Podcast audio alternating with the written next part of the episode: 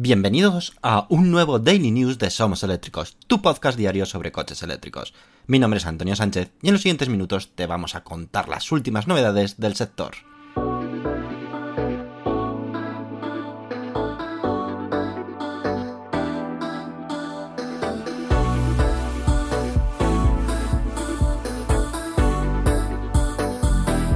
Comenzamos nuestro programa número 172. Muy buenas y bienvenidos a un nuevo Daily News. Hoy es 21 de noviembre de 2023, nos aproximamos a final de año, pero nosotros estamos aquí para traerte toda la actualidad de movilidad eléctrica de las últimas horas. Empezamos hablando de Porsche, la cual ya se está preparando para la fabricación, atentos, del nuevo Macan y Boxster 100% eléctricos. Porsche, se está preparando para la fabricación, como decimos, de estos dos coches, ambos modelos completamente, eso sí, eléctricos. Para ello, la empresa va a invertir más de 250 millones de euros en renovar sus fábricas. Esta decisión sigue su proceso de electrificación, marcado inicialmente por el éxito del Porsche Taycan. Los planes de Porsche han enfrentado retrasos por parte de su grupo matriz Volkswagen, especialmente en el desarrollo de nuevas plataformas y el software.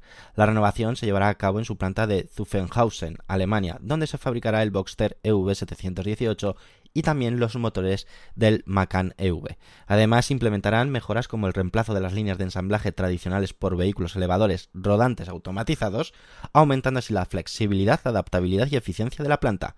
También se agregarán más puntos de control de calidad y mejoras en áreas existentes para adaptarse a las necesidades de los vehículos eléctricos.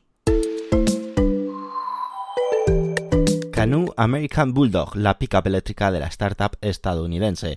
La startup estadounidense Canoe ha presentado su primera pickup eléctrica, la Canu American Bulldog. Esta camioneta se basa en la plataforma polivalente de Canu y sigue el desarrollo de otros vehículos eléctricos de la empresa, como un utilitario accesible solo por suscripción y una furgoneta. A pesar de haber atravesado un periodo de menor visibilidad debido a una investigación de la SEC, Canu mantiene asociaciones con entidades como el Ejército de Estados Unidos, la NASA, incluso Walmart. La Canu American Bulldog se inspira en la Screaming Ale, integrada al Ejército de Estados Unidos en 2022 para pruebas.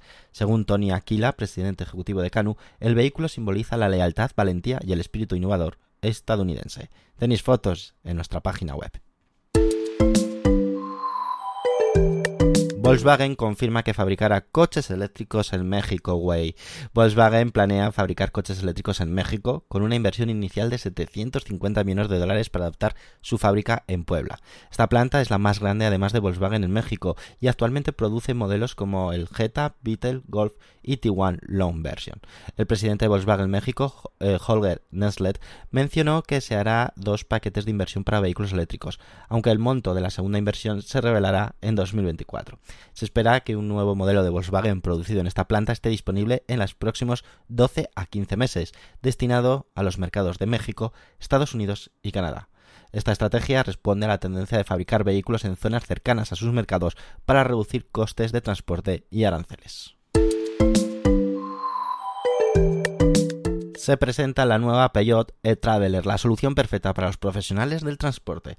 La Peugeot e-Traveler es una opción versátil y lujosa para profesionales de transporte de viajeros como hoteles, lanzaderas y taxis. Con capacidad de 5 a 9 pasajeros, ofrece confort premium y es adaptable con asientos deslizantes y extraíbles. Además, es 100% eléctrica. Incorpora el Advanced Grip Control para mejor tracción en superficies, además, digamos, complicadas. El e-Traveler cuenta con un espacio interior generoso, ofreciendo un maletero de hasta 4.900 litros según la configuración. Se comercializa con dos tamaños de batería, 50 kWh que ofrece unos 224 km de autonomía y 75 kWh que ofrece unos 350 km y dispone de tres modos de conducción. Cuenta con un cargador monofásico de 7,4 kW y como opción se puede instalar uno trifásico de 11 kilovatios. Y la carga rápida es de hasta 100 kilovatios, que permite cargar las baterías del 5 al 80% en unos 45 minutos. Así que entre espera y espera puedes tener cargado esta, esta Peugeot de Traveler para luego seguir haciendo tu trabajo. El ferry eléctrico Candela P12 ya ha entrado en producción. El Candela P12, un ferry eléctrico innovador con tecnología de hidroalas, ha iniciado su producción en serie. ha sido presentado o fue presentado ya el pasado verano de 2021 y este ferry es notable por su eficiencia energética, reduciendo el consumo en más de un 80% comparado con embarcaciones tradicionales. Puede también transportar hasta 30 pasajeros y está disponible en tres variantes, Shuttle, Business y Voyager, cada uno diseñada para diferentes necesidades y capacidades de pasajeros.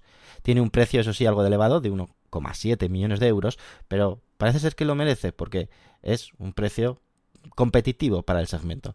Su batería es de 252 kWh y ofrece una autonomía de hasta 100 km equipando dos motores CPOD de candela que generan una potencia combinada de 462 caballos. La verdad es que verlo, tenéis fotos en nuestra web, es interesante sin duda alguna.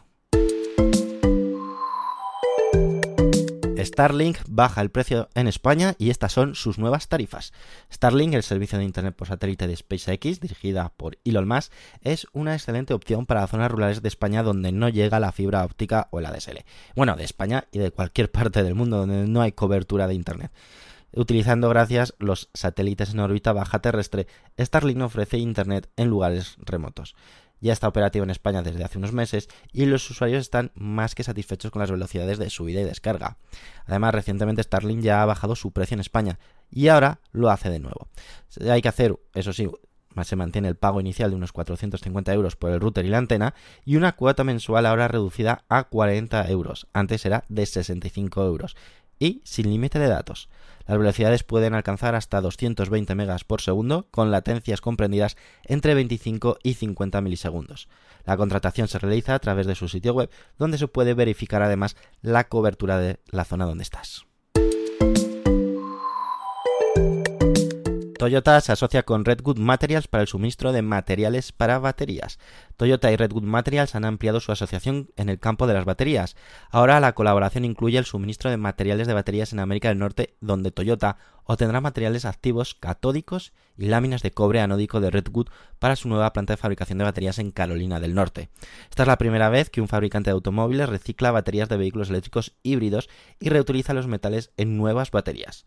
Redwood apunta a usar un alto porcentaje de níquel, litio y cobalto reciclados y cobre en sus baterías, contribuyendo así a los objetivos de neutralidad de carbono de Toyota para 2035 y 2050. Y hasta aquí el de News de hoy. Espero que os haya gustado como siempre.